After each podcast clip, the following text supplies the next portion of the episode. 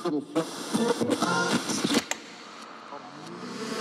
of the universe, shield is Satoshi. Blocking out the time thieves, misallocating grossly capital. Opting out through a different avenue. Studying every day is a way that we battle through the canon law insiders. Diving deep into the time chain and dig out divinity inside us. For coming in, how repetitively mindless. With the soul goal to leave the network devout.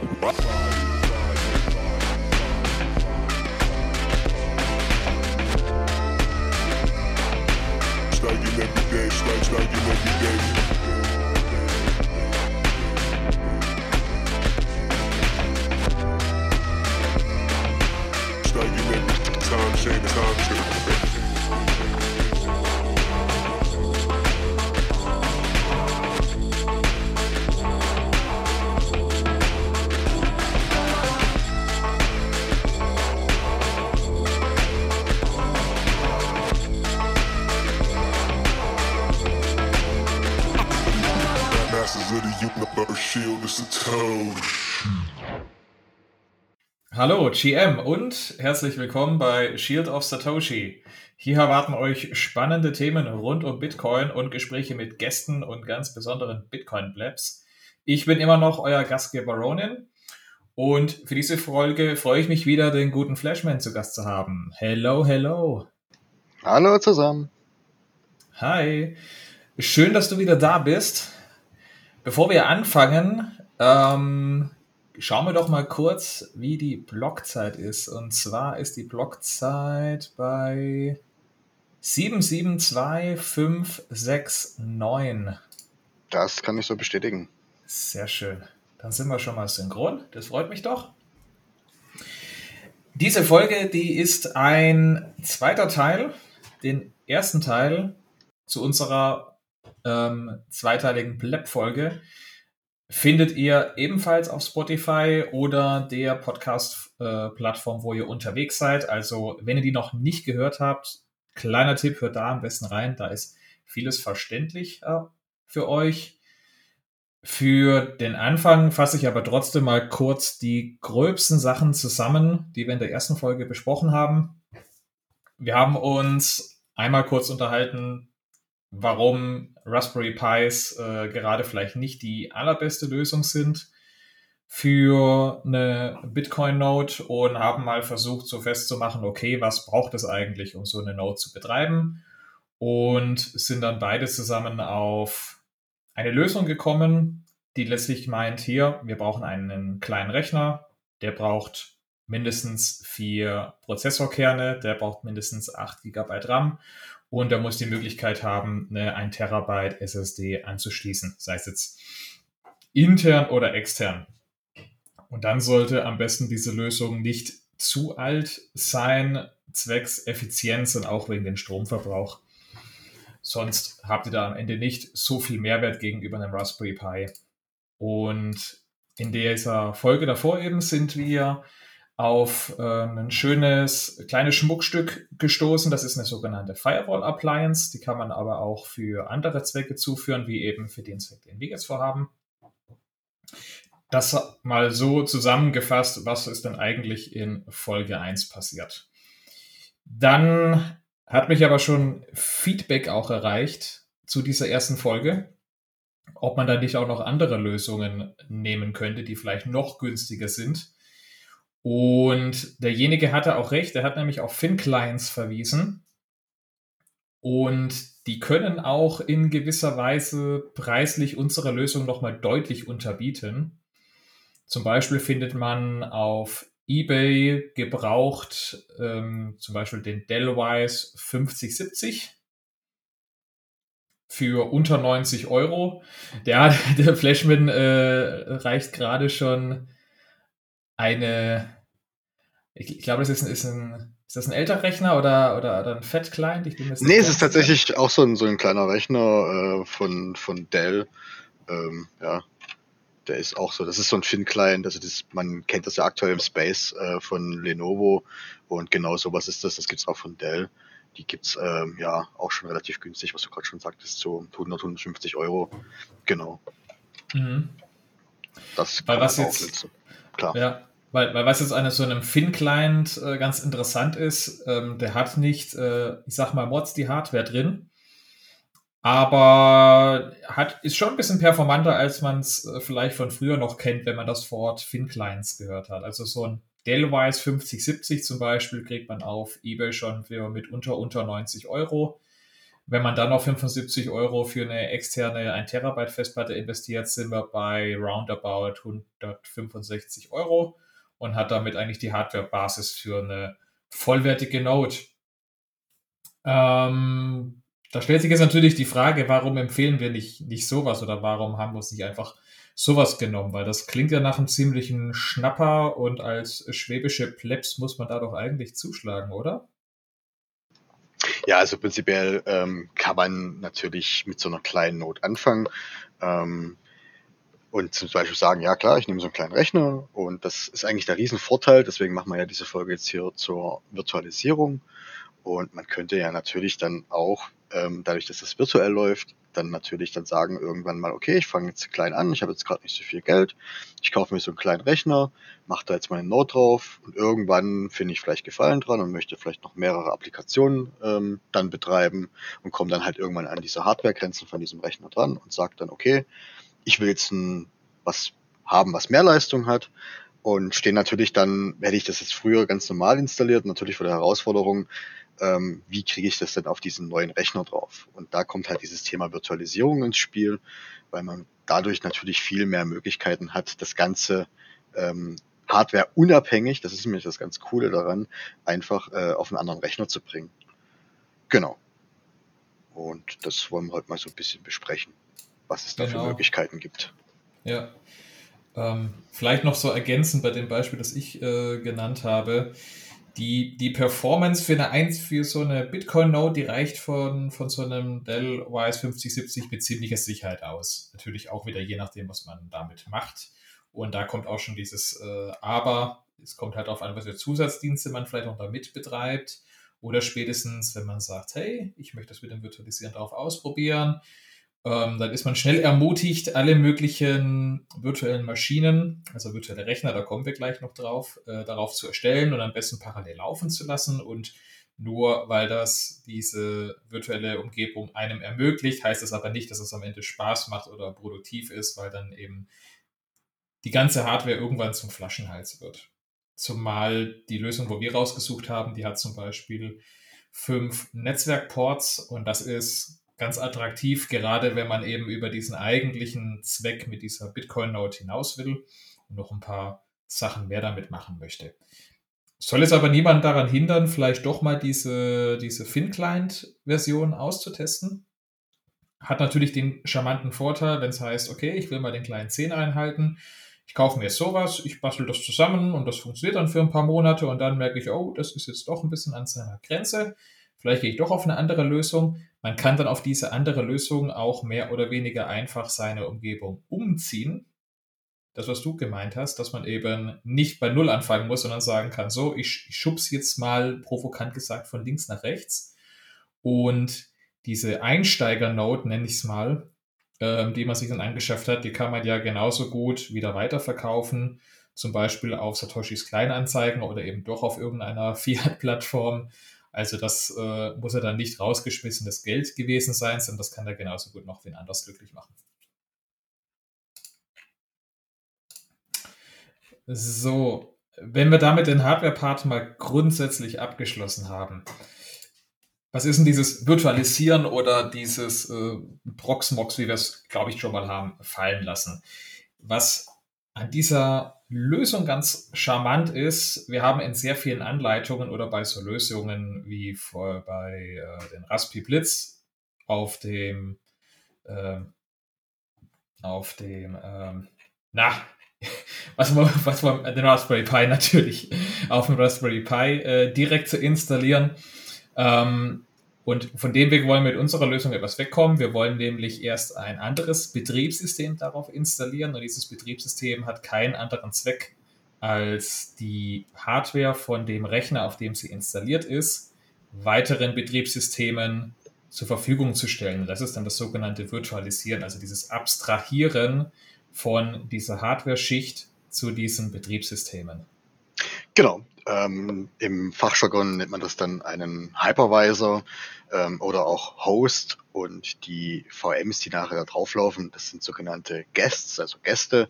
Und im Grunde genommen macht dieses Betriebssystem ähm, Proxmox, so nennen wir das jetzt mal, also so ist es ja. Ähm, es gibt auch noch andere, wie zum Beispiel Microsoft hat hat Hyper-V zum Beispiel, oder viele haben vielleicht schon mal äh, VMware gehört.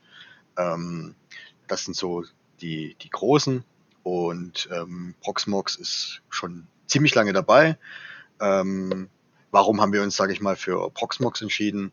Ähm, ja, wie gesagt, die gibt schon ziemlich lange, ähm, seit, glaube ich, 2008 ähm, waren so einer die, der ersten. Ähm, ein weiterer riesengroßer Vorteil ist, dass das Ganze Open Source ist. Das ist sehr cool.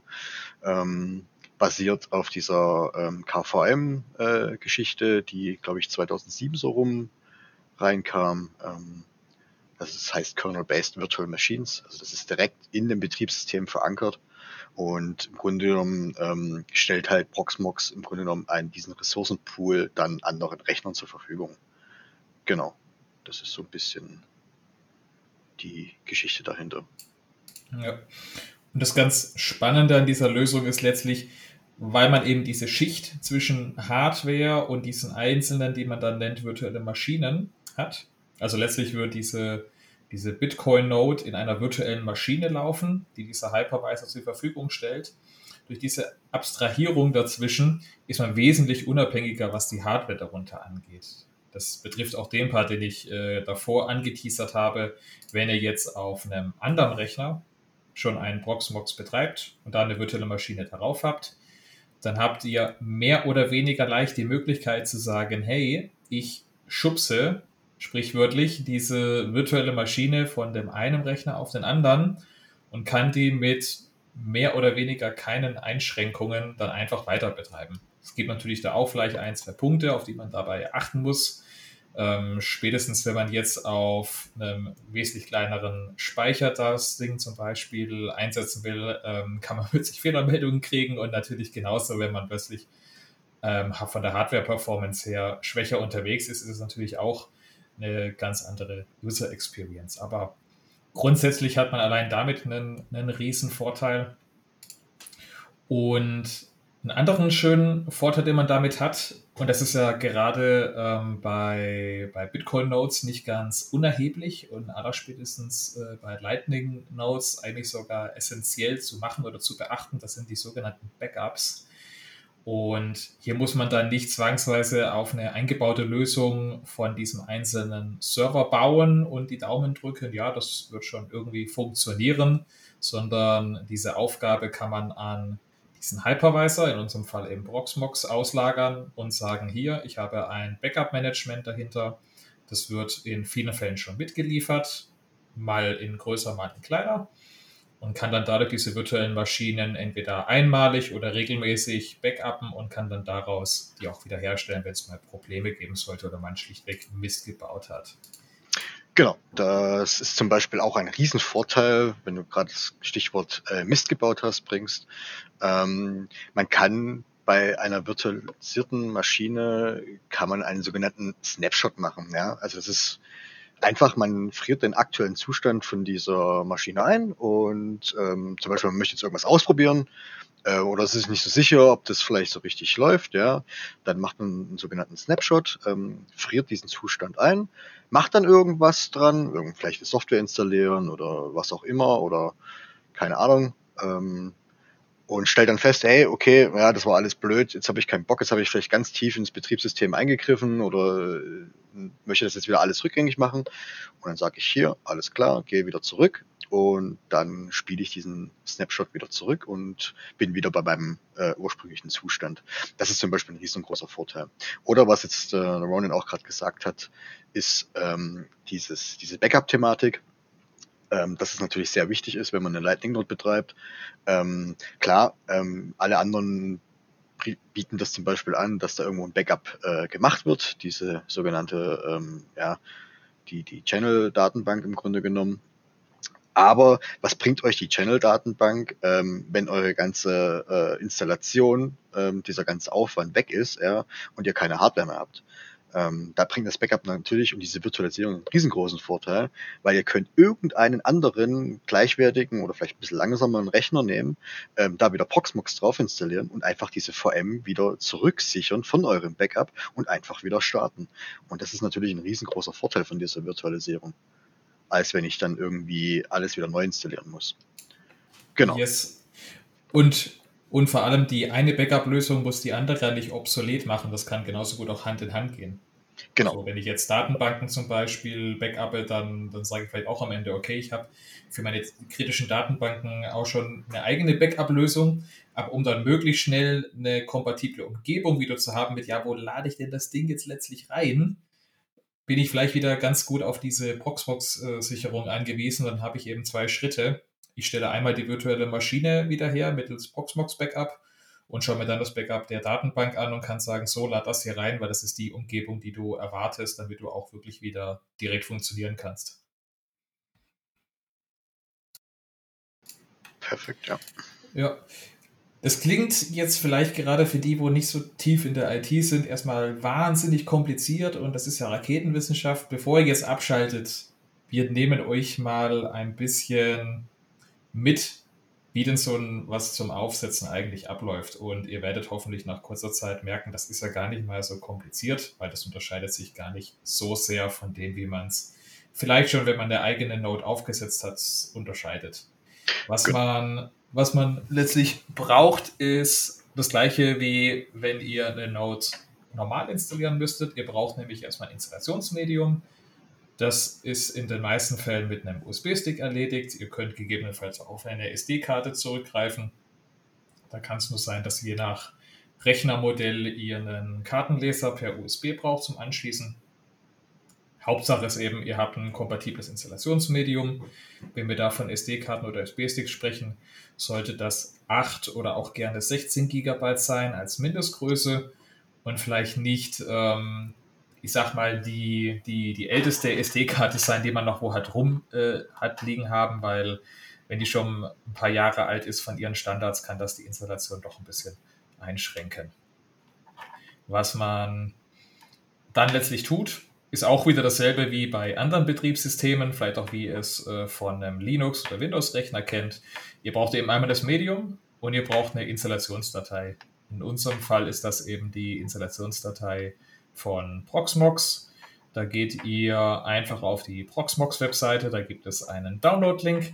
Ich verlinke das alles auch noch in den Show Notes. Da könnt ihr dann das Image, das passende, runterladen und dann mithilfe einer passenden Software, da gibt es dann zum Beispiel den, ich spreche es immer falsch aus, den Balena Etcher. Genau. Ist ein ganz etabliertes Tool. Das ist auch ganz easy zu bedienen. Ihr wählt aus aus eurem Downloads-Ordner hier. Ich habe das Image runtergeladen, das nehme ich. Auf welches Installationsmedium nehme ich das? Auf meinen USB-Stick. Will ich das wirklich? Jawohl, und dann macht die Software den Rest. Genau, also das ist sehr einfach. Ähm, es gibt auch noch andere, die das auch können, zum Beispiel Rufus ähm, ist auch so einer dieser ISO-Patcher, aber Balena finde ich tatsächlich jetzt auch wirklich am einfachsten. Balena ist sogar so gut, dass der nach dem Schreiben des Images auch nochmal das Ganze verifiziert, ob die Daten auch dann wirklich richtig auf dem USB-Stick bzw. SD-Karte dann auch richtig drauf sind. Das ist eigentlich ganz cool. Genau. Ähm, das war so, das ist vielleicht die, erste Vorbereitung. Dann hat man sein Installationsmedium. Ähm, dann braucht man natürlich seinen ähm, PC, wo man das Ganze aufspielen möchte. Ähm, ich habe das tatsächlich auch äh, vor der Folge nochmal kurz gemacht, um einfach, einfach nur zu gucken, wie lange das zeitlich tatsächlich dauert. Ja. Und das Ganze kann man unter zehn Minuten äh, machen, ohne äh, groß IT-Erfahrung zu haben. Also da braucht ihr echt keine Angst haben. Ähm, was ihr machen müsst, ist im Grunde genommen halt diesen USB-Stick einstecken, von diesem USB-Stick dann booten. Das dauert ein bisschen, dass er im Grunde genommen von dem USB-Stick dann bootet, die ganzen Sachen dann lädt und dann kriegt ihr so ein tolles äh, Menü und dann steht dann hier, ja, hier äh, möchtest du äh, Proxmox installieren. Äh, dann sagst du natürlich ja, dann musst du noch so die Euler akzeptieren, ähm, dann noch eine Festplatte auswählen. Ähm, da braucht man eigentlich nichts einstellen ähm, weil man könnte rein natürlich noch ein bisschen partitionieren und solche Dinge. Das braucht man alles nicht machen. Man kann sich da einfach durchklicken, man wählt seine Festplatte aus. Dann kommt noch ähm, die Einstellung ähm, von welchem Land aus, ähm, dann die Zeit und welche Tastaturlayout ihr haben wollt. Dann müsst ihr noch ein Passwort vergeben und irgendeine E-Mail-Adresse eingeben. Also die E-Mail-Adresse muss nicht existieren. Das ist nur, wenn der Proxmox-Server dann nachher vielleicht noch irgendwelche E-Mails verschicken soll an euch oder so. Aber das, das braucht ihr prinzipiell gar nicht. Tragt irgendwas ein. Ähm, da klickt ihr weiter. Dann kommt vielleicht noch ein bisschen eine kleine Herausforderung. Ähm, ihr müsst nämlich eine, eine sogenannte Management-Netzwerkkarte äh, auswählen. Wenn ihr jetzt einen Kleinrechner habt, wo nur eine Netzwerkkarte drin ist, dann ist die Auswahl einfach. Wenn ihr einen habt mit mehreren, dann müsst ihr die richtige auswählen. Ähm, dann müsst ihr noch einen, einen, einen sogenannten Hostname vergeben äh, mit einer Domain. Ähm, nennt sich Full Qualified Domain Name, äh, kurz FQDN. Ähm, das kann auch irgendwas sein. Ihr könnt es auch auf Standard lassen. Da steht auch immer äh, was ausgefüllt drin. Da steht jetzt im Standard, glaube ich, PVE. irgendwas drin. Da macht ihr irgendwas, keine Ahnung. Äh, pleb.net zum Beispiel. Ähm, dann müsst ihr eine IP-Adresse vergeben ähm, aus eurem Netzwerk. Ähm, das Gateway, das endet normalerweise immer auf die 1 und beim DNS-Server könnt ihr das gleiche machen wie beim Gateway ja, genau, ich, ich wollte es nämlich gerade schon, ich wollte nämlich gerade schon einwerfen. Ähm, wahrscheinlich das Kritischste ist, ähm, dass man auch eine kompatible IP eingetragen hat. Genau dass man, äh, was war es noch, äh, die Subnet-Mask wird, glaube ich, abgefragt. Genau, die Subnet-Mask, also die wird, die wird nicht in klassischen Wege abgefragt, sondern die wird als Länge an, abgefragt. Ähm, das ist natürlich für den einen oder anderen natürlich vielleicht eine kleine Herausforderung. Also normalerweise, wenn ihr zum Beispiel zu Hause eine Fritzbox habt oder so, so ein Standard äh, ähm, Konsumerprodukt, ja, dann ist es meistens eigentlich immer ein Schrägstrich 24 Netz. Das ist so ähm, das, es ist tatsächlich auch per Default ausgewählt.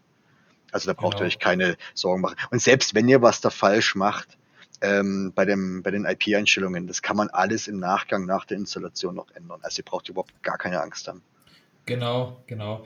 Ähm, also das Schlimmste, also das Schlimmste in Anführungsstrichen, das ihr verbocken könnt, ist, dass wir in den nächsten Schritten, die wir gleich beschreiben, nicht rankommt, weil es eben netzwerkseitig nicht erreichbar ist, dann ist das äh, aber auch kein Problem. Dann stößt einfach die Installation nochmal neu an, habe vorher nachgeschlagen, woran hat es hier Lechen ja. und dann alles andere kann man im Nachgang auch nochmal auch noch mal richten oder wenn's, äh, wenn ihr nach ein paar Wochen oder Monaten etwas anderes an eurem Netzwerk ändert, ihr seid umgezogen oder was auch immer, dann könnt ihr das immer noch anpassen. Also es ist nicht in Stein gemeißelt. Genau, also da braucht ihr keine Angst haben. Fehler passieren. Es ist alles korrigierbar, genau. Gut, ja, und dann klickt ihr einfach noch auf Summary, klickt auf Install, dann rödelt er ein paar Minütchen rum, ähm, je nach Hardware. Also bei mir hat es keine fünf Minuten gedauert. Ähm, also im Grunde genommen wird, wird die Festplatte partitioniert, ähm, das ganze Betriebssystem und die ganzen Programme da drauf installiert und das war's dann eigentlich schon. Und danach ja, startet der Rechner eigentlich neu und dann seid ihr eigentlich schon startklar. Genau, Be bevor wir jetzt äh, dazu kommen, wie man da an den Rechner rangeht, noch kurz ein kleiner Hinweis. Wenn ihr euch jetzt für diese Thin-Client-Variante entschieden haben solltet, die haben häufig so einen kleinen eingebauten Speicher drin. Ich würde nach persönlicher Erfahrung den nicht nutzen wollen. Der ist tendenziell sehr, sehr klein. Vielleicht sogar schon zu klein, um da auch noch ein bisschen was mehr als die Standards im Proxmox zu machen. Und vor allem sind diese Speicher meistens sehr, sehr, sehr langsam angebunden. Das kann man vielleicht benutzen für sowas ähm, wie ISO-Up-Bilder zum Ablegen, weil da ist es dann nicht wirklich kriegsentscheidend, äh, wie schnell dieser Datenspeicher angesprochen wird. Und wenn er voll ist, ist er voll, dann läuft da nichts äh, kritisch raus oder so. Aber ich würde immer darauf achten, dass diese Zielpartition, so verlockend es auch ist, auch wirklich ausreichend groß ist und zum Beispiel auch schon diese 1 Terabyte Festplatte ist, die ja so dieser Mindeststandard ist, den man braucht, um überhaupt die Bitcoin-Node zu betreiben. ich würde da vielleicht kurz sogar einwerfen, dass es wahrscheinlich gar nicht möglich ist, das auf so einer kleinen Festplatte zu installieren. Weil wenn man installiert oder, die Installation durch hat, ähm, also er partitioniert im Grunde genommen eure ganze Festplatte in zwei Bereiche. Ihr habt einen Bereich ähm, nachher, wo die sogenannten also ISO-Images liegen oder Backups liegen. Das, das habe ich jetzt festgestellt, dass es bei jeder Installation 100 Gigabyte groß ist und der Rest eurer Festplatte ist dann im Grunde genommen frei nutzbar für die VMs. Also ich vermute mal, dass er bei einer, also ich glaube, die Fin-Clients haben alle so, was haben die denn? 64? 64, also ja. dieser Dell Wise hat 64 ja. und viele Fin-Clients sind noch wesentlich kleiner. Also ja. dieser Dell Wise, der ist für, für einen Fin-Client, muss ich sagen, echt gar nicht schlecht aufgestellt. Aber 64 Gigabyte sind halt 64 Gigabyte. Das war halt vor ein paar Jahren auch noch äh, eine ganze Stange mehr. Aber heute werdet ihr kaum noch im normalen Handel äh, Rechnerfestplatten oder sowas finden äh, zum Kaufen in der Größe. Das sind dann so mittelgroße bis große USB-Sticks vielleicht, für die Leute, die da vielleicht nicht direkt darunter eine Größenvorstellung haben. Aber das ist eigentlich nichts, wo man sagt, das ist in einen normalen Rechner eingebaut und damit hat man jetzt äh, zurechtzukommen.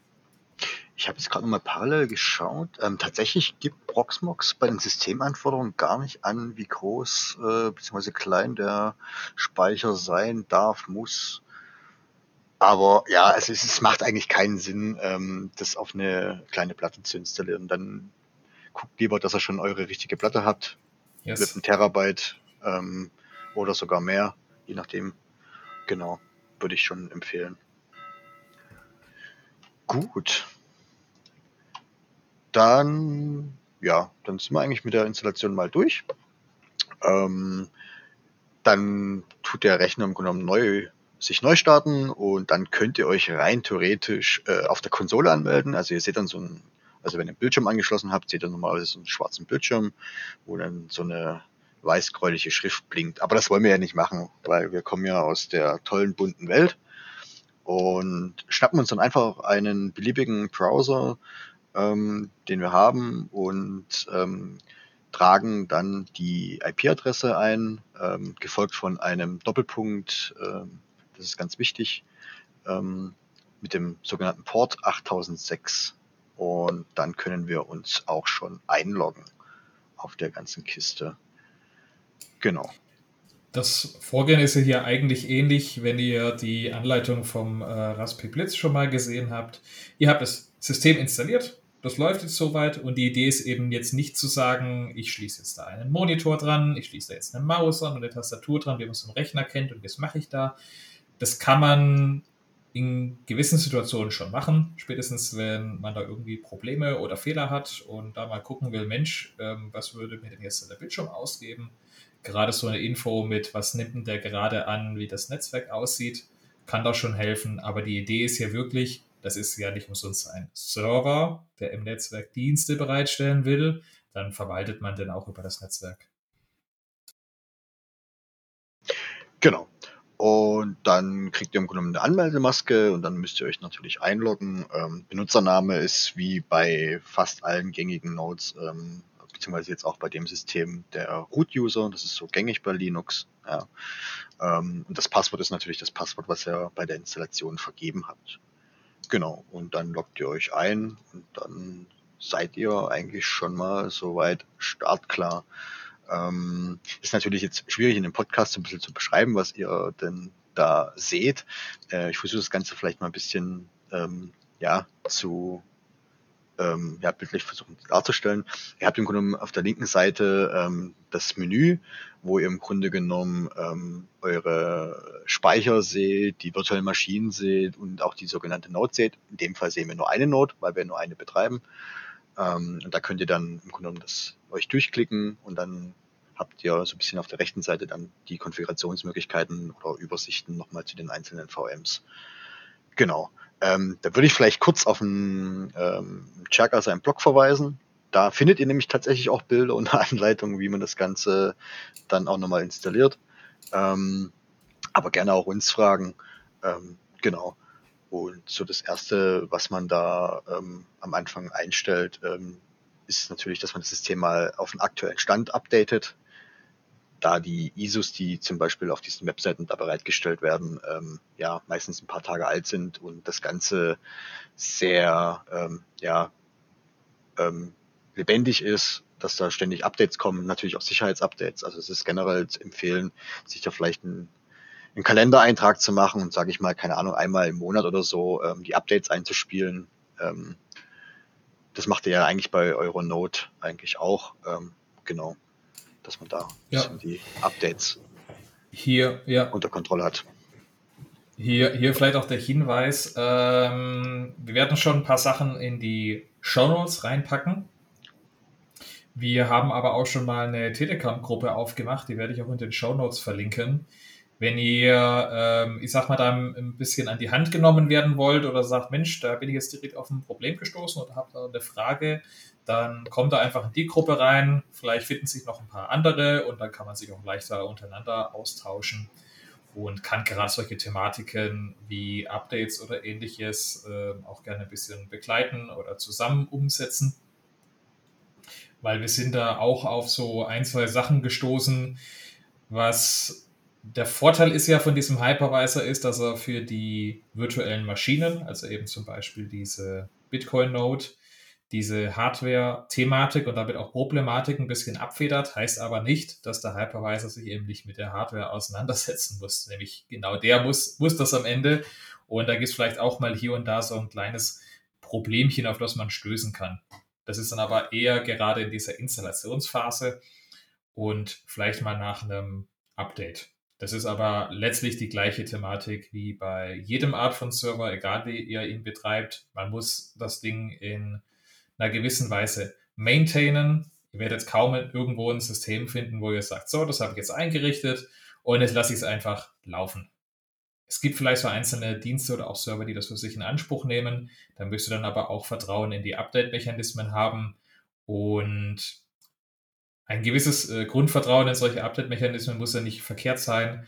Aber gerade wenn ihr sagt, Mensch, ich will ja selber eine Node betreiben und ein bisschen mehr verstehen, wie das hier in diesem Netzwerk funktioniert, dann sollte man über diesen Punkt ein bisschen hinausdenken, als äh, so, jetzt habe ich es installiert und das läuft jetzt und danach kümmert es mich nicht. Also man muss sich schon, genau wie Flashman gerade gesagt hat, äh, vielleicht so ein, zwei Stunden im Monat einfach mal Zeit nehmen und sagen, so, jetzt gucke ich auch mal danach und schaue, dass das funktioniert. Ich sag mal, spätestens wenn ihr eine Lightning Note oder so dahinter betreibt, da werden jetzt die, wo äh, da schon ein paar Kanäle mehr offen haben und auch ein paar Satz mehr darüber schubsen, denke ich, ein Lied davon singen können. Das ist nicht mit, ja, das habe ich jetzt eingerichtet und das läuft jetzt von selber getan. Da muss man immer ein bisschen danach schauen. Und da wird, wenn das aber mal läuft, bei dem Proxmox jetzt nach unserer Erfahrung, das überschaubar sein. Man muss es halt einfach machen. Genau, vielleicht nochmal kurz zu dieser ähm, Update-Thematik. Ähm, genau, wenn ich mich das erste Mal einloggt, da kommt nämlich genau auch so eine tolle Meldung, ähm, dass ihr hier äh, über keine sogenannte Enterprise Subscription verfügt. Ähm, das ist halt so, also Proxmox gibt's in, ähm, in der Standardvariante ist es halt auf Enterprise ausgelegt, das heißt ähm, auf, ja, sage ich mal, Businesskunden. Ähm, aber das macht bei uns überhaupt gar keinen Unterschied. Es geht eigentlich dann nur drauf äh, aus, äh, wie ihr da Support erhaltet und ähm, Zugriff auf ja noch ähm, aktuellere Dinge erhaltet. Aber das brauchen wir in unserem Fall gar nicht. Ähm, da kann man dann in den, in den äh, Einstellungen dann einfach sagen, ja, hier, äh, ich will kein Enterprise oder ich bin kein Enterprise-Kunde und dann einfach sagen, ähm, ich möchte hier einfach äh, in den normalen ähm, ja, Endkundenbereich gehen, ähm, der nichts dafür bezahlen möchte und ähm, wechselt im Grunde genommen einfach das äh, sogenannte Repository und sagt dann einfach hier ähm, Enterprise Disable und fügt sich im Grunde genommen das normale, sage ich mal, Pleb-Repo hinzu und dann datet man einfach ganz normal mit dem dann ab. Es kommt zwar trotzdem immer wieder der nette Hinweis, ja, du hast ja eine nicht äh, Enterprise Subscription, ähm, aber das könnt ihr einfach getrost ignorieren. Es gibt tatsächlich auch, ich habe im Internet gesehen, auch Skripte, die da diese Meldungen dann wegmachen, aber ja, ähm, ganz ehrlich, ihr loggt euch auf diese Proxmox-Umgebung am Anfang sehr häufig vielleicht mal ein und dann, wenn ihr vielleicht mal ein Problem habt oder so. Aber generell, wenn alles läuft nachher, habt ihr sehr wenig mit eurem Hypervisor zu tun. Genau. Ja. Jetzt haben wir ja mal grob so vorgefasst, wie, wie ist denn dieses Proxmox aufgebaut? Und wir nehmen jetzt einfach mal an, dieses Grundgerüst steht. Dann können wir schon direkt loslegen und sagen, wir legen jetzt mal eine virtuelle Maschine an. Und dieser virtuellen Maschine weist ihr Ressourcen zu. Am Anfang werdet da gefragt, ja, wie soll das eigentlich heißen? Wo soll ähm, die virtuelle Maschine abgelegt werden? Das ist ein Punkt, wo man kurz aufpassen muss, weil virtuelle Maschine anlegen heißt nicht nur, dass irgendwo ein Eintrag hinterlegt wird, sondern es müssen ja auch irgendwo diese ganzen Daten abgelegt werden. Und diese virtuelle Maschine legt sich dann eine sogenannte virtuelle Festplatte an und in dieser virtuellen Festplatte werden dann diese Daten abgelegt. Jetzt weiß ich gerade ehrlicherweise gar nicht mehr auswendig, weil ich noch immer viel im VMware-Bereich unterwegs bin. Da gibt es zumindest diese Möglichkeit bei den Festplatten zu sagen, ähm, allokiere den Speicherplatz für die virtuelle Festplatte, den ich jetzt potenziell zur Verfügung stellen will, jetzt gleich.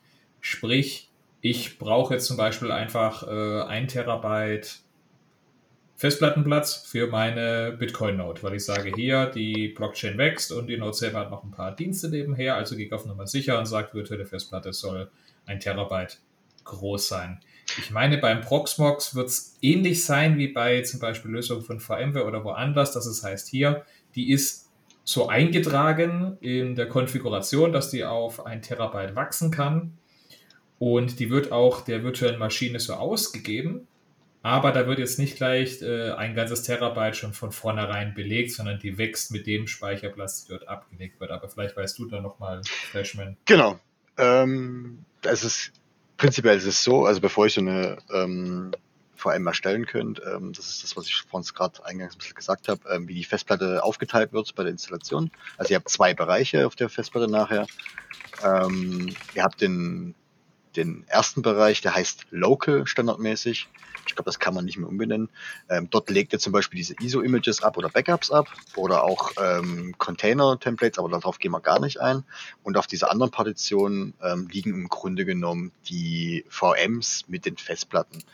Und was du jetzt gerade meintest, äh, ist dieses sogenannte Fin-Provisioning und Fig-Provisioning bei dem Fin-Provisioning äh, wird im Grunde genommen zwar der VM suggeriert, dass ich zum Beispiel jetzt ein Terabyte Speicher hätte, nutzt aber tatsächlich am Anfang nur den Speicher, den sie auch tatsächlich verbraucht. Und bei dem Fig Provisioning wird im Grunde genommen der ganze komplette Speicher allokiert. Ähm, also wenn ich dann sage ein Terabyte, dann ähm, nutzt der auch schon ein Terabyte, obwohl da vielleicht jetzt bloß ein paar Gigabyte drauf sind. Genau. Proxmox macht aber per Default äh, das sogenannte Fin Provisioning. Das heißt, ich kann rein theoretisch sogar meiner VM, ähm, ich habe das tatsächlich auch gerade vor uns getestet, ähm, eine Festplattengröße von zum Beispiel 1 Terabyte geben, obwohl ich jetzt nur 500 Gigabyte zur Verfügung hätte. Also das geht. Ähm, problematisch wird das Ganze dann nur, falls ihr dann wirklich mal über die Hardware-Ressourcen drüber gehen solltet. Also das heißt, wenn ich jetzt meine wenn meine VM intern über diese 500 Gigabyte wachsen würde, weil meine Hardware das ja nicht mehr zulässt, dann bleibt einfach die VM äh, mit dem Fehler dann stehen, weil sie keine Daten mehr schreiben können. Das ist so ein bisschen das Gefährliche. Äh, da muss man ein bisschen drauf achten, dass man das nicht zu groß wählt. Genau, aber sonst ähm, gibt es da eigentlich nicht viel zu beachten. Genau. Ich würde sie eben am Anfang lieber ein bisschen zu großzügig virtuell anlegen, als es sie am Anfang braucht. Und dann genau. lieber darauf, lieber darauf achten mit so, okay, ich habe jetzt äh, ein bisschen mehr virtuell Speicherplatz äh, eingetragen in Proxmox, als ich eigentlich habe. So langsam wird es ein bisschen enger. Dann muss ich mir halt vorher Gedanken machen, ähm, okay, ich brauche eine neue Festplatte oder eine zweite Festplatte, die ich anschließen kann. Genau, ich kann euch da vielleicht mal kurz einen Erfahrungswert äh, von mir nennen. Ähm, ich habe mir da ja jetzt auch schon eine Note hochgezogen, meine neue, die mein Raspberry zukünftig auch ablösen soll. Ähm, Im Grunde genommen habe ich da aktuell eine 800 Gigabyte äh, Festplatte als Datenpartition zusätzlich hinzugefügt. Ähm, von der aktuell genutzt werden, sind es glaube ich 670 Gigabyte. Und das ist sogar relativ viel, weil die Blockchain, wie ihr wisst, hat aktuell um die 500 Gigabyte. Ähm, klar ist noch ein bisschen drumherum, aber ich habe zum Beispiel auch einen Fulcrum-Server laufen, wo die Datenbank natürlich deutlich größer ist. Die ist aktuell, glaube ich, um die 110 Gigabyte groß. Aber das ist schon mal ein Erfahrungswert. Also ich würde tatsächlich so mit 800 Gigabyte starten. Da habt ihr auf jeden Fall, äh, auf jeden Fall mal mehr als ein paar Tage Ruhe ähm, davor, dass da euch irgendwas um die Ohren fliegt. Ähm, vielleicht noch ein ganz wichtiger Punkt, ähm, wenn ihr die Festplatten hinzufügt, das wird bei manchen Sachen nicht so hingeschrieben. Ähm, das kam jetzt letztens auch in, in ein paar äh, Telegram-Diskussionen auf, was ich gesehen hatte. Ähm, und zwar gibt es bei den Festplatten erstellen so zwei Haken. Ähm, der eine heißt äh, Discard, ja, ähm, und der andere, den sieht man nur, wenn man unten den Advanced-Haken setzt, der heißt SSD Emulation.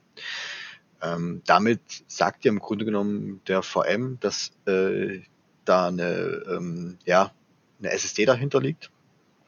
Und das Discard ist im Grunde genommen dafür da, dass dieser Speicherplatz, der ungenutzt ist, auch wieder freigegeben wird. Ja.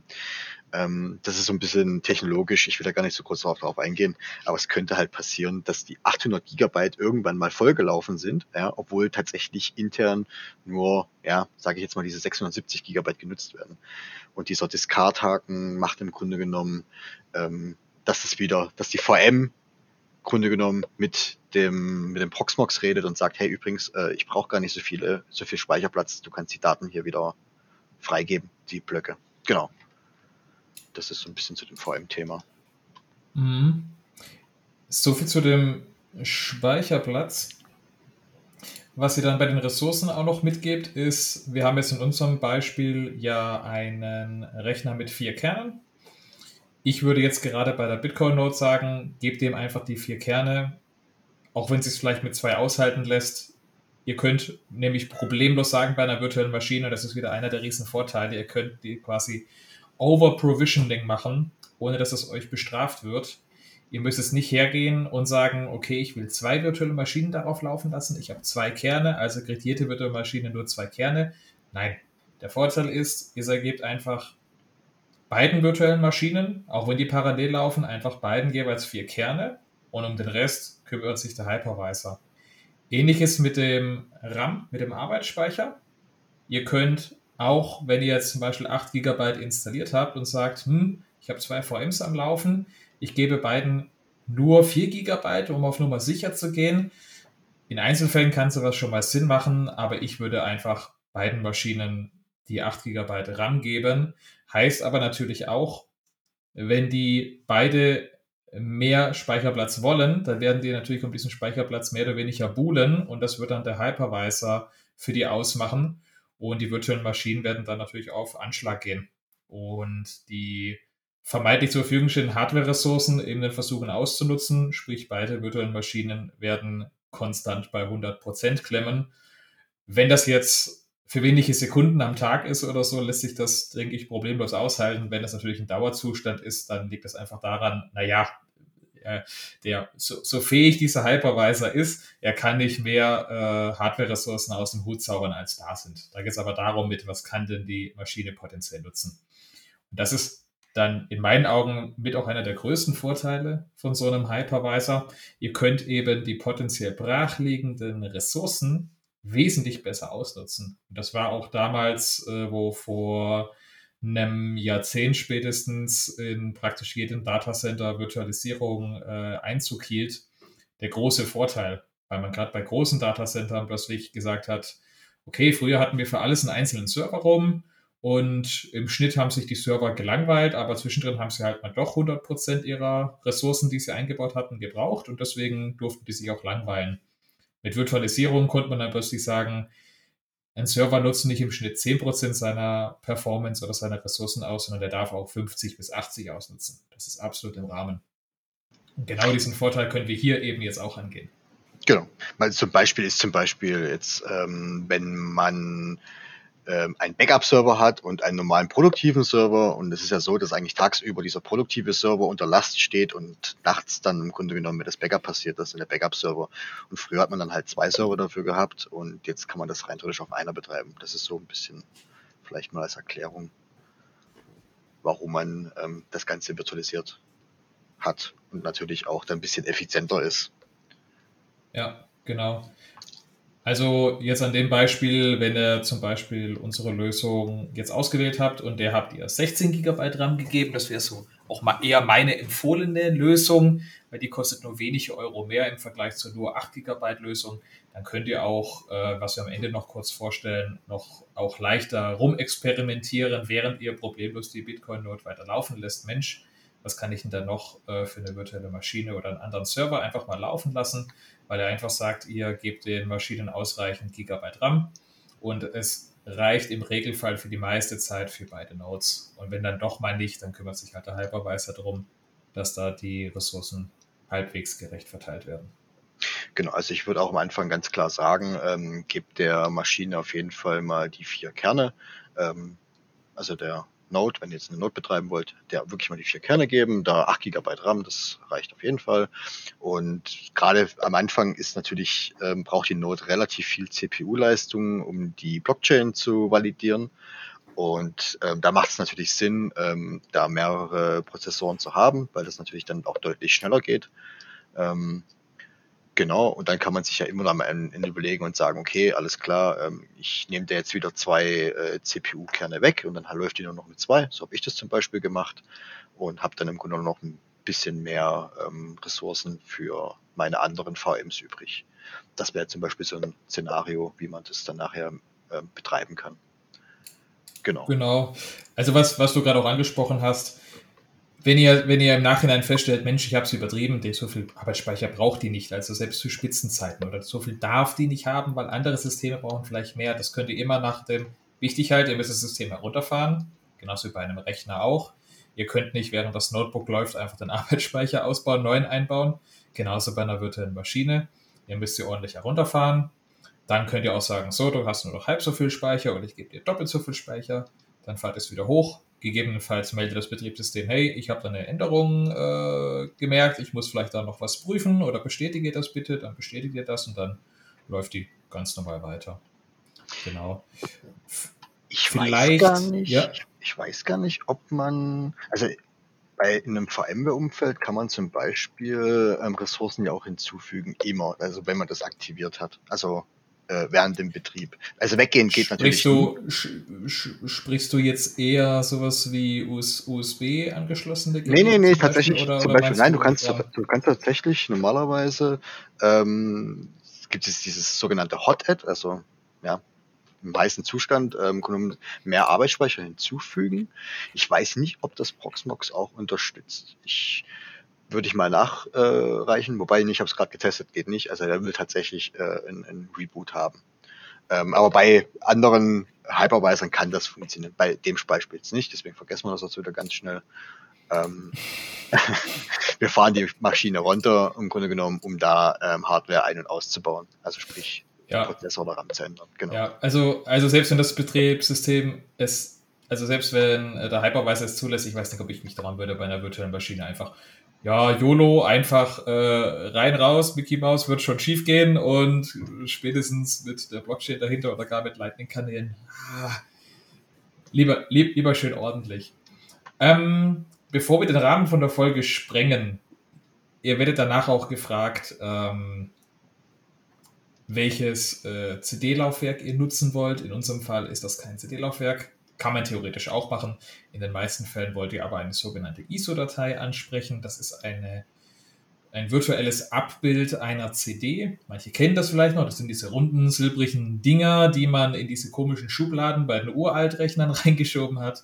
Mittlerweile sieht man die kaum noch, aber es gibt noch ihre Abbilder und genau die nutzen wir auch, um so eine virtuelle Maschine aufzusetzen. Dann werdet ihr gegebenenfalls noch gefragt, wie ihr den Netzwerkanschluss handhaben wollt, das würde jetzt in unserem Fall ähm, einfach auf diesen Netzwerkport 0 war das, glaube ich, gehen. Also ihr nehmt am besten, wenn ihr unklar seid, probiert ihr einfach ähm, den ersten nee, wird, aus, es, den ihr wird, zur Verfügung habt. Ja? Es wird tatsächlich nur eine angezeigt. Also wenn ihr... Ja, wenn es nicht anders konfiguriert. Genau, ja, ja. genau, genau, genau, stimmt, genau. stimmt wenn, wenn, wenn, es, wenn das jungfräulich ist und man nicht noch schon anderen Schabernack äh, getrieben hat, dann zeigt er einfach eins an. Und das sollte in, in eurem Fall dann auch komplett ausreichen. Also da müsst ihr euch nicht dann äh, ähm, noch mit abwägen, mit was für eine MAC-Adresse vergebe ich, äh, mache ich irgendwie Rate-Limit bei MBS, ähm, das ist, das könnt ihr alles äh, ignorieren.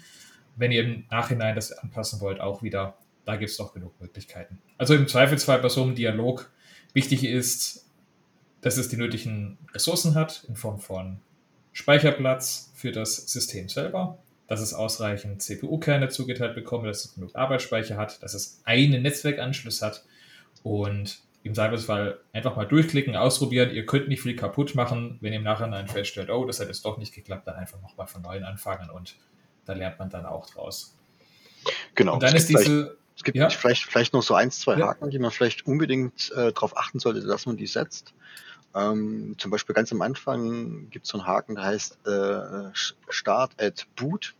Das wäre ganz wichtig, dass man den vielleicht setzen würde. Das bedeutet im Grunde genommen, wenn euer Proxmox hochgefahren ist, dass er im Grunde genommen danach automatisch diese VM auch hochfährt. Das wollt ihr eigentlich im Grunde genommen haben. Zum Beispiel jetzt ein Stromausfall war oder ihr mal ein Update gemacht habt, wo ihr dann mal wirklich den Proxmox auch rebooten müsst, dass im Grunde genommen danach automatisch wieder die VM gestartet wird. Das ist vielleicht so ein wichtiger Haken.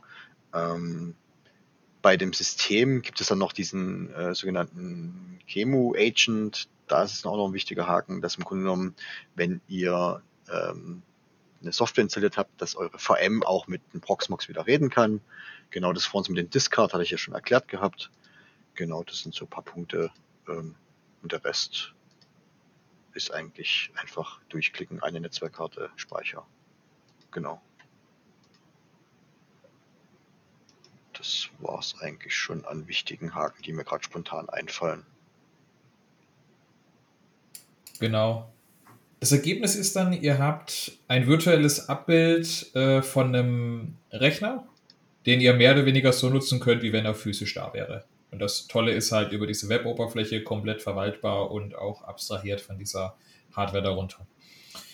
Wenn ihr dann auf Einschalten klickt, habt ihr die Möglichkeit beim Proxmox einfach in dieser Konsole drin zu bleiben erstmal gibt es an diesem Punkt oben gibt es äh, Summary, wenn ihr diese virtuelle Maschine ausgewählt habt und direkt drunter steht Console. Und Console ist letztlich diese Bildschirmausgabe, wie ihr es vielleicht auch von einem Rechner oder Notebook dann gewohnt seid. Das ist das, mit dem ihr normalerweise interagiert. Da seht ihr dann, okay, diese virtuelle Maschine fährt hoch. Und von Standard weg, meine ich, ist die schon so eingestellt in diesem BIOS, dass der erkennt, aha, ich habe da eine freie Festplatte, von der kann ich nicht booten. Aber ich habe da diesen virtuellen Datenträger und von diesem virtuellen Datenträger kann ich starten und kann dann installieren. Und was vielleicht wichtig zu begreifen ist, ab diesem Punkt ist das praktisch komplett identisch, wie wenn ihr jetzt ein Hardware-PC oder ein Hardware-Server ein, einrichtet. Nur die Art und Weise, wie ihr mit dem kommuniziert, eben über diesen Webbrowser, ist anders. Alles andere bleibt praktisch gleich. Ihr könntet jetzt auch versucht sein und sagen, ich möchte da Windows drauf installieren oder irgendeinen äh, anderen Linux, Linux-Server. Das Verhalten hält sich von der Idee her komplett gleich. Genau, also ihr könnt rein sogar äh, Windows und Linux darauf betreiben. Ähm, das wurde sogar, ich glaube, es gibt auch manche Leute, die betreiben da sogar ein Mac OS drauf. Ja. Ich glaube, das ist lizenztechnisch zwar nicht ganz so einfach, ähm, aber ja, es ja, ist da, alles, da es hm, alles möglich. Also hm. ihr, seid ja, ihr seid ja nicht an, nur an Linux oder an Windows gebunden, deswegen ist es ja virtuell, das ist ja das Coole daran. Also ihr könnt jetzt zum Beispiel zwei Linux-Server betreiben und einen Windows-Server betreiben, alles gar kein Problem. Ja, oder, oder BibelOS und dergleichen. Also ihr, ihr, seid, ihr seid da nicht eingeschränkt. Ähm, und an, an, de, an der Stelle würde ich es würd auch fast belassen, weil es gibt schon viele sehr, sehr gute Anleitungen, wie man, wie man Notes einrichten kann. Da gibt es auch für jede Geschmacksrichtung etwas. Wenn ihr sagt, hier, ich, ich will jetzt mal so eine, eine gute Rundumlösung mit auch den passenden Diensten, dann empfiehlt sich ähm, der, der Raspi Blitz. Da gibt es auch eine angepasste Anleitung von den lieben Cerca. Liebe Grüße gehen raus, auch von mir hier an der Stelle. Auch danke an der Stelle für die tolle Inspiration die ihr uns mit dieser Anleitung und dass er immer wieder mal im Twitter-Space darüber geschrieben hat, mitgegeben hat. Da würden wir auf solche Anleitungen verweisen. Und ab dann könnt ihr eigentlich mit diesem Proxmox mehr oder weniger machen, was ihr wollt. Also, was ich zum Beispiel jedem ans Herz legen kann, gerade wenn man jetzt sagt, naja, der Hauptgrund, warum ich das angeschaffen habe, war eben meine Full Note. Die habe ich jetzt installiert und da habe ich mich äh, jetzt soweit alles eingerichtet. Was kann ich denn da noch machen? Es gibt ein schönes System namens UnoHost. Das könnt ihr euch vorstellen wie eine fertige Server-Einrichtungsumgebung. Da macht ihr auch wieder eine virtuelle Maschine, hängt das passende äh, CD-Abbild rein, eben von UnoHost, auch wieder die Webseite besuchen, das aktuelle Image runterladen und dann könnt ihr das in den Proxmox einspielen und von da aus installieren und hochfahren lassen.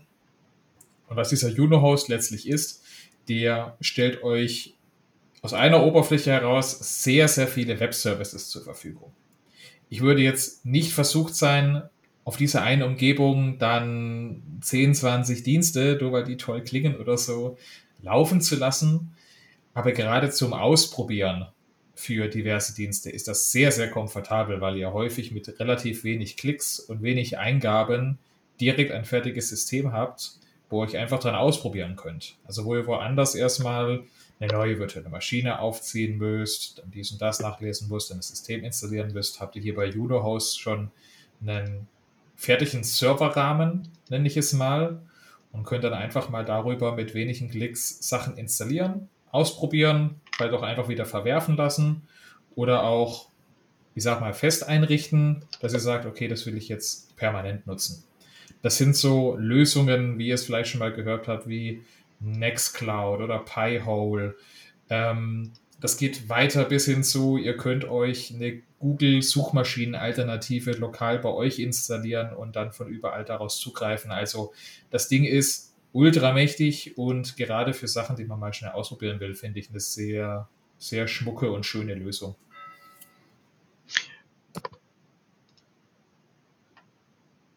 Okay. Ähm, erklär mir mal als mich als jetzt Boomer, ja, ähm, kann ich das mit dem Docker vergleichen? Also ist das auch so eine Art ähm, Containerisierung oder? Jein. Jein. Ähm, ich meine, der baut letztlich auf, auf Docker-Lösungen mit auf. Aber was du es vielleicht anspielst, der, der Proxmox selber hat auch noch die Möglichkeit, selber Docking Images einzuspielen. Das würde jetzt vielleicht den Rahmen von dieser Folge sprengen. Ähm, vielleicht in kurz mit, mit Dockern kann man am Ende sagen, ich habe letztlich ein Basis, meistens Linux-System darunter und kann mit dem Docker da mehr oder weniger, wenn ihr jetzt in Lego-Bausteinen denkt, quasi ansetzen und das einfach aufsetzen und bin jetzt nicht versucht, für einen neuen Dienst eine komplett neue virtuelle Maschine aufzusetzen, habe aber gleichzeitig mit diese Docker eine gewisse Trennung zwischen diesen einzelnen Docker-Systemen, die im selben Linux-System unterwegs sind. Okay. So, so, so wäre ich jetzt versucht, das in, in wenigen kurzen Sätzen zusammenzufassen. Dann vertraue ich dir da mal. Okay. Der Aussage. Gut. Ähm, ja, cool. Ähm, vielleicht wollen wir noch so ein bisschen auf ein paar Dinge eingehen, die man vielleicht noch so machen kann. Du hast jetzt gerade Unohost ja, genannt. Ähm, was ich gerade an einem zusätzlichen Projekt dran bin, ähm, ist äh, das Thema Firewall. Das heißt, ähm, das war ja auch so ein bisschen der Kaufentscheid bei mir, warum ich ähm, auch so einen Rechner haben möchte, der mehrere Netzwerkports hat, ähm, weil ich dann halt eine Firewall betreiben möchte und das mittlerweile jetzt auch schon angefangen habe zu migrieren. Ähm, und im Grunde genommen sollte man bei der klassischen Firewall halt, sag ich mal, äh, mindestens zwei Ports haben, äh, dediziert. Das wäre natürlich von Vorteil. Das heißt, in den einen Port geht's rein und in den anderen geht's raus.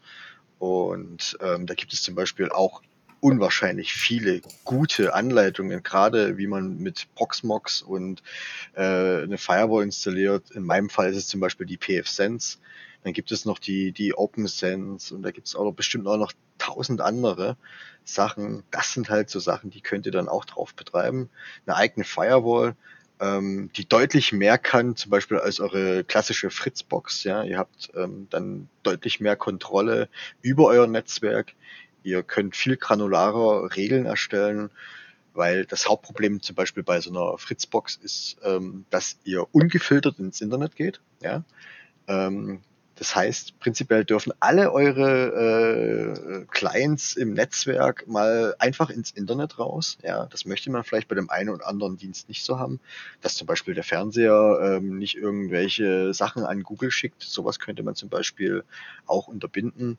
Oder wie in meinem Fall zum Beispiel, ich habe zum Beispiel eine Kamera, ähm, ja, äh, die einfach versucht, mit dem Hersteller einfach zu reden, ungefragt. Ähm, ja, das habe ich zum Beispiel weggeblockt. Ähm, die funktioniert natürlich trotzdem.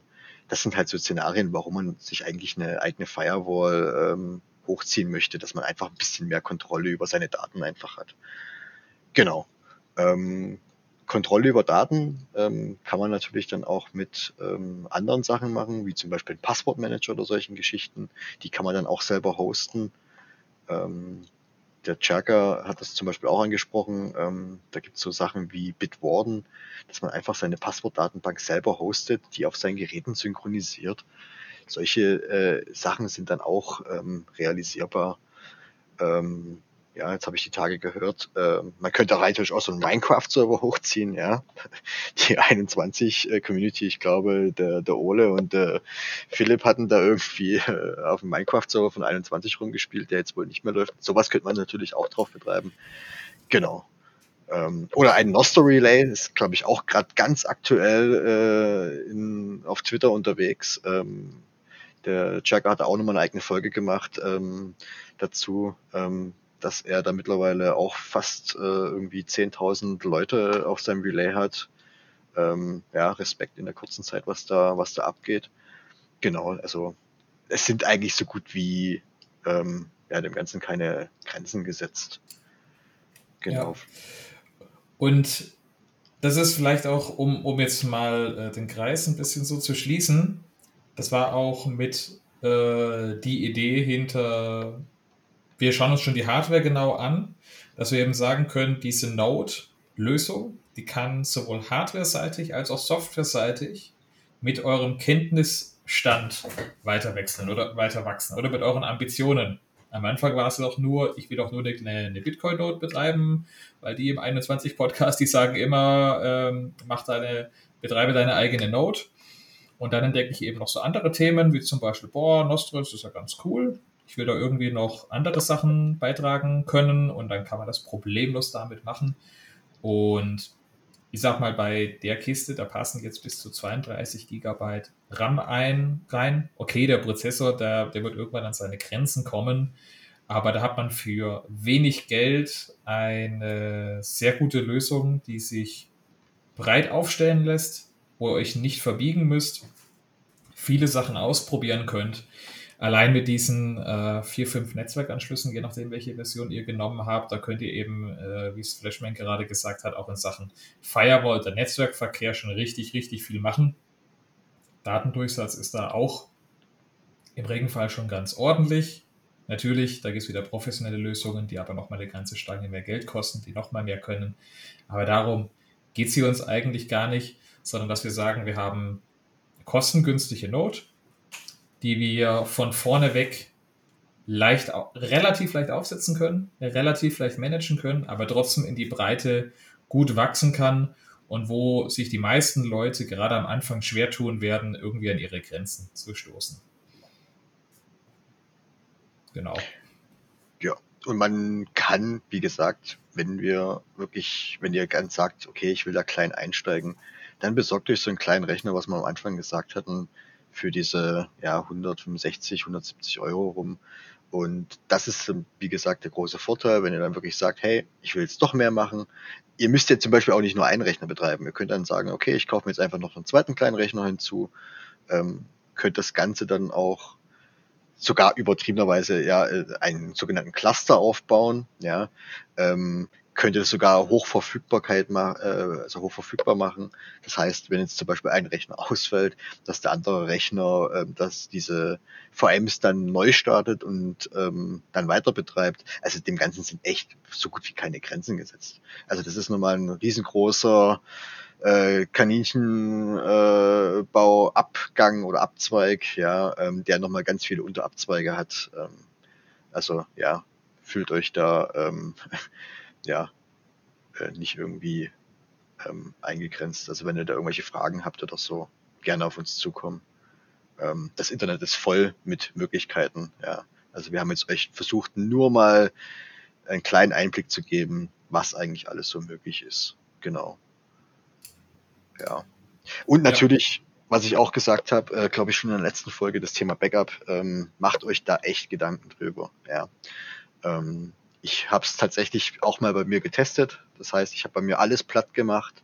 Ähm, also das heißt wirklich meine Node, die eine frisch gesynkte äh, Datenbank hatte, habe die komplett alles gelöscht, habe nochmal alles frisch hochgezogen und einfach, dass man da auch ein bisschen sicher im Umgang ist damit.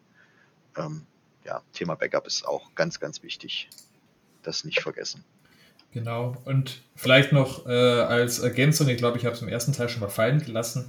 Ihr könnt hier bei Proxmox am Anfang, wir hatten ja den Installationsdialog kurz durchgesprochen, ihr könnt hier auch natürlich Anzahl Datenträger ist entscheidend, äh, entscheidend. Wenn, nur, wenn nur einer drin ist, funktioniert es nicht. Wenn ihr aber zum Beispiel zwei gleich große Festplatten eingebaut habt in den Rechner, dann könnt ihr auch einen sogenannten Software RAID installieren. Der versucht dann die Daten nicht nur auf einen Datenträger, sondern gleichzeitig auf zwei zu schreiben, wenn wir jetzt von RAID 1 sprechen, ganz vereinfacht gesagt. Ähm, das kann man schon durchaus machen, gerade oben zu sagen, mein Server, der soll 24-7 durchlaufen können, der soll nach Möglichkeit überhaupt keine Downtime machen, aber ein RAID ersetzt nie ein Backup. Aber auch ein Backup ersetzt nie ein RAID. Das sollte immer Hand in Hand gehen. Und wenn ihr jetzt sagt, ich möchte da eine Lightning Node betreiben und die muss Hochverfügbarkeit, hochverfügbar sein, dann kann es schon eine Idee sein zu sagen, okay, ich baue zwei gleich große Platten ein, ich mache da ein Software Rate drüber, aber ich mache trotzdem regelmäßig meine Backups und habe das, wie der Flashman sagt, am besten auch mal durchgespielt, das Szenario. Das macht einen angenehmen Ruhepuls, wenn ihr das ähm, dann managt und wenn dann doch wirklich mal der Fall eintritt, dass das nicht funktioniert, und dann seid ihr eigentlich sehr gut aufgestellt. Und das ist alles in dieser einen Lösung drin. Also ich, ich bin da nach wie vor äh, begeistert, dass es, solche, dass es solche Lösungen mittlerweile zu so einem Preis gibt und die dann auch eben so schön mitwachsen können. Ja, also ich war auch, ähm, also ich bin tatsächlich äh, über Proxmox äh, auch erst vor ein paar Wochen, äh, sind mittlerweile Monate gestolpert. Ähm, also es ist schon beeindruckend, was man hier eigentlich geboten bekommt. Ähm, und es ist einfach kostenlos und äh, äh, Open Source. Das ist echt schon echt ganz cool, ja. Ja. Ich bin jetzt gerade noch am Überlegen, aber ich habe nichts weiter, glaube ich, zu ergänzen. Ja, ich glaube, wir müssen ähm, dann einfach dann nochmal in die Show Notes dann die ganzen Quellen reinpacken, die wir jetzt so ein bisschen hier angesprochen hatten, wo ihr was findet. Ähm, es gibt auch einen sehr guten YouTube-Kanal, der das Thema auch sehr gut ähm, nochmal mit sehr guten ähm, Anleitungen da ähm, ergänzt. Ähm, hat mich tatsächlich auch der Checker drauf gebracht, ja. Ähm, der Typ erklärt euch in zwei Stunden, wie ihr ganz einfach ähm, Docker-Container euch hochziehen könnt, gerade auf Proxmox und solche Geschichten. Ähm, ja, also es gibt wirklich unzählige Videos und Anleitungen, die wirklich teilweise sehr, sehr gut sind, ja, wirklich für Einsteiger, die überhaupt gar keine Ahnung haben. Ähm, ja, genau. Also es ja. ist eigentlich für jeden irgendwas, je nachdem, ähm, was er denn gerne haben möchte. Ja. Der eine sagt, okay, ich will jetzt bloß eine Node betreiben, ähm, nimmt dann diese ähm, Raspberry Blitz Anleitung, der andere sagt, hey, ich möchte es komplett selber machen, ja, und geht dann zum Beispiel auf die Raspberry Bolt Seite und macht sich dann komplett eine eigene Node. Der andere sagt wieder, nee, pff, äh, ich hatte jetzt die ganze Zeit Umbrella gehabt oder so, oder ich finde Umbrella cool.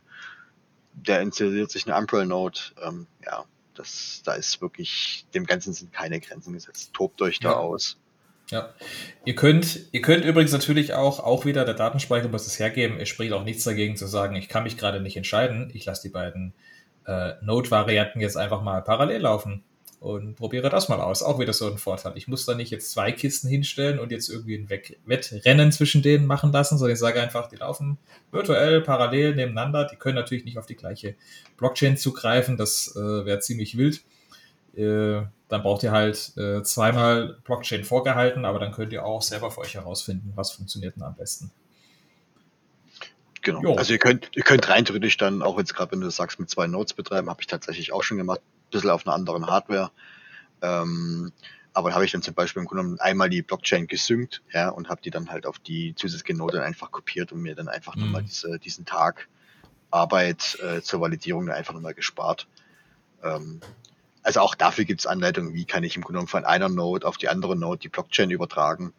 Ähm, ja, also fühlt euch da echt irgendwie nicht irgendwie eingegrenzt oder so. Probiert's aus, spielt damit rum. Ähm, ihr könnt eigentlich nichts kaputt machen. Ja, und wenn das kaputt macht, äh, dann macht's halt wieder neu. Ähm, ja. Oder habt, oder habt ein gutes Backup oder ein Snapshot. Ja. Genau. Genau, genau. Vielleicht noch als, als, als kleine Ergänzung zum Schluss. Die Idee ist, ist, bei, ist, bei der, ist bei der Node jetzt äh, zu sagen, weil das ist, ist glaube ich, ein Weg, den, den viele Plebs über die, die Zeit gehen. Man hat sich am Anfang über Bitcoin informiert, ist dann begeistert, äh, taucht da immer tiefer rein und merkt so, naja, das Thema eigene Node ist gar nicht so unwichtig. Muss natürlich aber auch nutzen. Also nur eine Node aufsetzen und laufen lassen, das bringt dem Netzwerk relativ wenig. Die muss man auch für seine Transaktionen nutzen, sprich in seiner Software- und Hardware-Wallet auch entsprechend hinterlegt haben für die Transaktionen oder dass man genauso sich eben auf den lokalen Mempool, den man selber managt, verlässt und nicht einfach auf mempool.space geht. Und vermutlich werden viele, wie auch ich dann vom Mindset her, immer mehr so entdecken, Mensch, dieses Thema Datenhoheit oder Selbstsouveränität im Netzwerk, das ist gar nicht so unwichtig. Und plötzlich will man mehr machen, als eben nur seine eigene Bitcoin-Node betreiben. Man möchte eben ein bisschen mehr wissen, was denn eigentlich im, im Netzwerk für Daten kommuniziert werden. Man will vielleicht dann her über seine eigenen Daten werden. Da gibt es dann so Lösungen wie Nextcloud, die kann man auch über diese Node mit betreiben. Also eine super Spielwiese, finde ich. Und wenn es am Ende doch nur bei der Bitcoin-Node bleiben sollte, dann äh, seid ihr trotzdem gut aufgestellt und habt nicht zwangsweise unnötig Geld ausgegeben. Also ich kann da jeden nur ermutigen, der da ein bisschen was investieren möchte und vielleicht auch die Zeit reinhauen möchte, äh, sich das mal genauer anzuschauen. Ja, perfekt. Also ich kann dem Ganzen nur zustimmen. Sehr schön. Hast du, wenn du nicht noch was zu ergänzen hast? Nee, ich habe wie immer äh, alles gesagt, was ich sagen wollte. Sehr gut. ähm, ja, mein schrieb gerade nochmal tatsächlich nochmal durchgegangen. Ja. Sehr gut. Dann bleibt mir nur noch zu ergänzen, schaut gerne in die Shownotes rein für die Anleitungen. Ich werde auch die Telegram-Gruppe nochmal verlinken. Gegebenenfalls werden der Flashman und ich auch auf Twitter vielleicht noch ein, zwei Threads dazu äh, raushauen, um da vielleicht ein, zwei Dinge nochmal zu äh, verdeutlichen, weil ein Podcast, wie du auch schon festgestellt hast, das ist irgendwo limitierend, dass man es äh, nur hört und nicht sehen kann, aber da kann man sich dann zumindest mal entlang hören und vielleicht kann man da auf Twitter begleitend dann auch noch in Zukunft Material finden. Genau, vielleicht so ein, ein oder anderes Video, ähm, wie man so zum Beispiel so eine kleine Note zusammenschraubt. Mhm. Genau, kann ich mir sehr gut vorstellen. Gut, lieber Flashman, ich danke dir, dass du mich hier mitbegleitet hast durch diese zwei Folgen. Ich danke ähm, dir für die ähm, Einladung. Auch, auch, auch schön, was wir einen Austausch wie davor schon hatten, unabhängig von der Folge, zu wie setzen wir das jetzt hier auf oder wo updaten wir dies und das. Also ganz stark. Finde ich super. Für sowas lebt der, lebt der Space. Deswegen hoffe ich, dass da vielleicht der ein oder andere jetzt was hat mitnehmen können, weil wir sind teilweise parallel oder knapp nacheinander auf die gleichen Probleme gestoßen, haben es dann vielleicht auf einen auch unterschiedlichen Weg gelöst, aber man ist dann doch gemeinsam an einen gewissen Stand gekommen und äh, sowas freut mich, dass es ist auch so etwas, wo ich glaube, das macht in diesem Space auch ein bisschen einzigartig. Ja, auf jeden Fall. Also auch die Hilfsbereitschaft, ähm, gerade wenn irgendwelche Themen waren, ähm, dass man sich da einfach gegenseitig dann einfach äh, hilft. Ja, ähm, das ist echt sehr beeindruckend. Ähm, Habe ich tatsächlich so noch nie erlebt. Ähm, bin immer wieder fasziniert davon. Ja.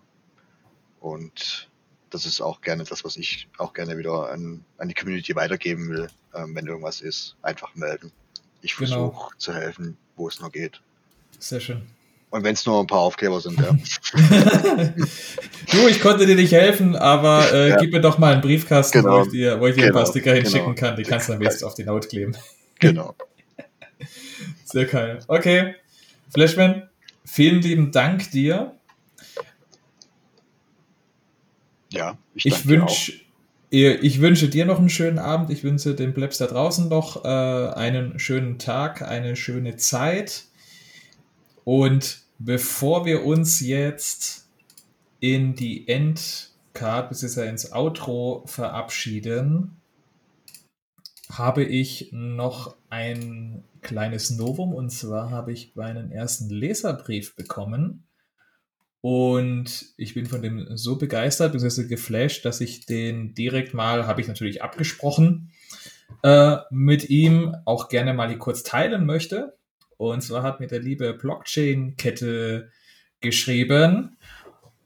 Und zwar. Willst, du ganz kurz, willst du die Zuschauer kurz noch darüber informieren, dass dieser Leserbrief 21 Seiten hat? Äh, ich habe es jetzt nicht ausgedruckt, so analog bin ich nicht unterwegs. Aber ich muss, ich, ich muss selbst am Rechner gut scrollen. Ähm, vielleicht, vielleicht überspringe ich ein, zwei Dinge, äh, vielleicht auch nicht. Äh, ich schaue jetzt einfach mal, ich lese es mal aus, de, aus dem vor, weil äh, es, es, macht, es macht was mit, mit einem was ganz anderes, wie äh, wenn man da irgendwie Folgen produziert und da produziert man, produziert man. Und ja, man hört vielleicht von hier und da ein bisschen was, Mensch, hab gehört, ist cool, aber dann erreicht einem plötzlich so ein Feedback, das gibt einem nochmal ganz, ganz, äh, ganz andere äh, Kraft, dass man weiß, jawohl, das hören sich Leute auch an und das ist nicht äh, für die Katze oder nur für einen selber. Genau. Äh, wo habe ich denn? Hier. Äh, hallo Ronin, hier schreibt Blockchain-Kette. Ich habe die SOS-Podcast-Folgen mit Marc und dir während der Autofahrt angehört und ich bin richtig geflasht. Flashman. Ich hatte richtig Gänsehaut, was ihr dort besprochen habt, ging mir sehr nahe, da ich spirituell auch gerade auf einer Reise bin. Auch meine Partnerin ist äh, spirituell, äh, ist sehr spirituell, hat sogar eine Schamanenausbildung gemacht und versucht, mehr Spiritualität in den Alltag zu bringen. Ich persönlich bin noch nicht so weit, glaube aber inzwischen an die Möglichkeit, mich weiter bewusster zu entwickeln. Ihr habt sehr vieles besprochen, was mich sehr anspricht. Sei es, dass man durch innere Einkehr, Selbstreflexion oder Meditation eine neue Sicht der Dinge erhält und das Außen nicht so sehr bewertet und betrachtet oder wir wieder mehr Intuition und Natur zurückkehren sollten. Ich bin ein sehr fühliger Mensch, spüre die Energien anderer und habe mich immer gefragt, warum ich öfters Pause von Menschenmassen oder negativen Menschen brauche. Inzwischen weiß ich, dass es die Energie, Frequenz oder auch Schwingung der anderen sind, in welcher Form man die auch wahrnimmt, die ich aufnehme und meine Energie herabsetzt oder gar verwirbelt. Und dieses äh, Erkenntnis, das war fast heilbringend, da ich mich nun abgrenze und bewusst damit umgehen kann. Deshalb hat mich auch mal für eine Stunde oder zwei auf dem Deswegen hat er mich auch für eine Stunde oder zweimal auf manchem Event vielleicht nicht gesehen ähm, oder hat, sich, äh, hat man sich einfach nicht äh, direkt austauschen können. Aber ihr habt das wirklich toll gemacht und ich habe viel über euch erfahren. Vielen, vielen Dank dafür. Ich finde, Spiritualität und Bitcoin passt sowas von zusammen und wie Marc sagt, ich war Bitcoiner, bevor ich überhaupt von Bitcoin erfahren habe. Low Time Preference, eingeschränktes Konsumverhalten und innere Einkehr sind eindeutige Schnittpunkte mit Bitcoin. Und wir müssen nicht nur das Geld fixen, sondern auch das Bewusstsein der Menschen. Dafür sind wir sehr viele noch zu sehr im Außen. Dein Podcast könnte da ein Schlüssel sein. Macht weiter so. Liebe Grüße, Blockchain-Kette. Hat mich, wie gesagt, sehr gefreut, das zu lesen und zu hören und so ein Feedback baut einen auf. Vielen Dank an dieser Stelle. Dann ziehe ich die Folge nicht länger in die Länge. Ich verabschiede mich. Bis zum nächsten Mal und gebe ab ins Outro. Macht's gut.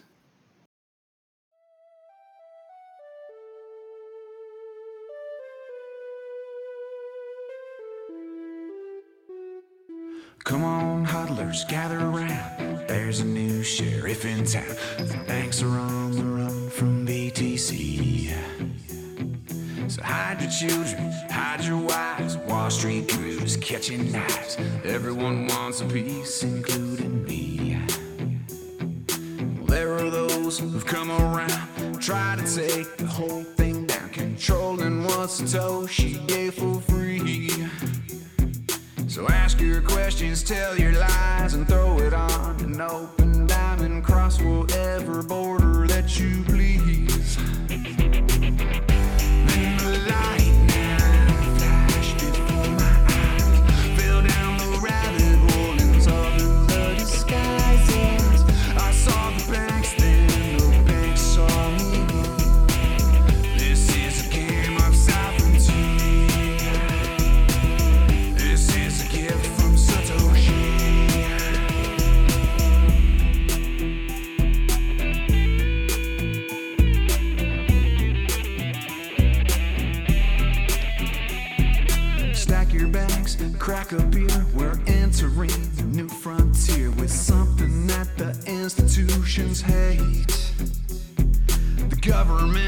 can't do shit. Big bad banks are sick of it. There's nothing they can do to regulate.